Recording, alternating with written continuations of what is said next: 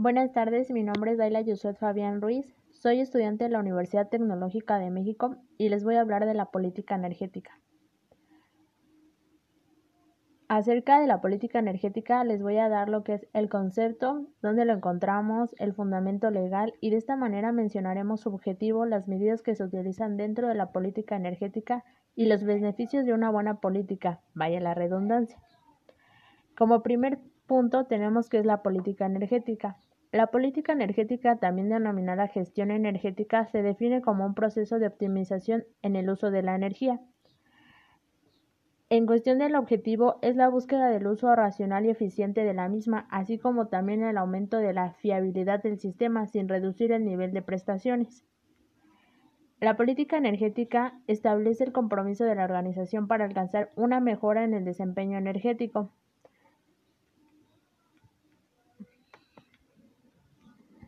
Les hablaré un poco acerca de las medidas utilizadas para elaborar una política energética. Número 1. Declaración de Política Nacional sobre Planificación Energética, Generación, Transmisión y Consumo de Energía. Número 2. Legislación sobre actividades energéticas comerciales. Esto nos referimos a la intermediación, el transporte o el almacenamiento. Número 3. Legislación sobre el uso de energía como estándares de eficiencia o estándares de emisiones. Número 4. Política fiscal relacionada con la energía, esto nos referimos a los impuestos, las extensiones y los subsidios. Número 5. Seguridad energética y medidas de política internacional, como son los tratados y alianzas energéticas internacionales y los acuerdos internacionales de comercio de energía.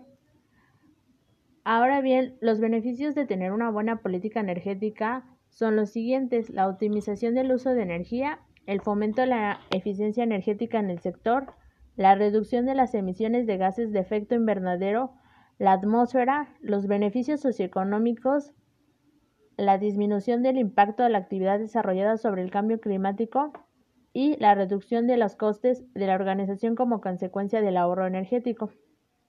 Además, la adopción de una política energética por parte de una organización permite demostrar a terceros su contribución al desarrollo sostenible y a la reducción de emisiones, lo que dota a dicha organización de un valor añadido frente al resto del sector.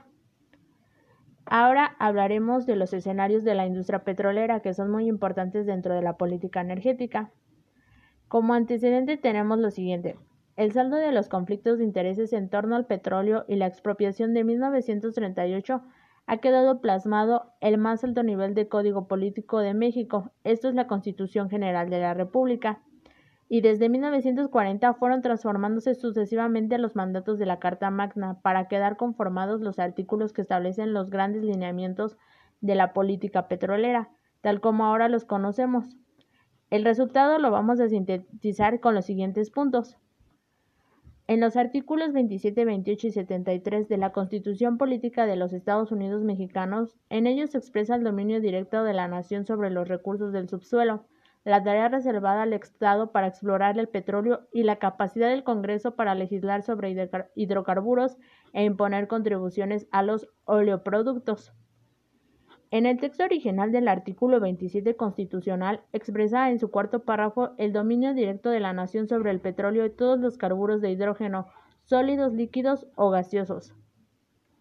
En el artículo 28 constitucional consagró al reformarse completamente su texto en 1983, la exclusividad del Estado en materia de explotación petrolera y de producción petroquímica básica, creándose el concepto de áreas estratégicas e incluyendo al energético dentro de ellas. Este texto confirmó lo que ya estaba dando en la industria petrolera. Y por otra parte, en el artículo 73 constitucional fue adicionado en 1942 con nuevas facultades del Congreso Federal para darle capacidad de legislar sobre hidrocarburos e imponer contribuciones especiales a gasolinas y derivados del petróleo.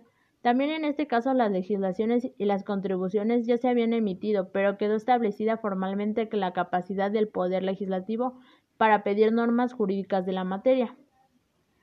Ahora bien, para finalizar, les hablaré acerca de un programa que se implementó en el 2019.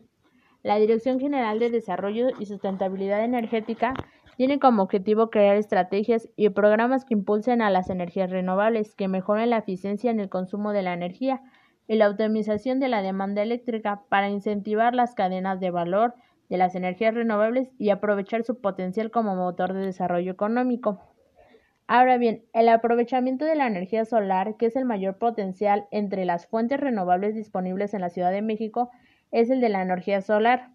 El aprovechamiento de este recurso para la generación eléctrica y calentamiento del agua es fundamento dentro de una estrategia de transición hacia las fuentes renovables de energía, el aumento de la seguridad energética y la reducción de la pobreza energética. El objetivo del programa es impulsar el desarrollo económico de la Ciudad de México a través del aprovechamiento de las fuentes renovables de energía, aumento de la eficiencia energética y optimización de la demanda en el sector productivo, principalmente en las pequeñas, medianas y microempresas.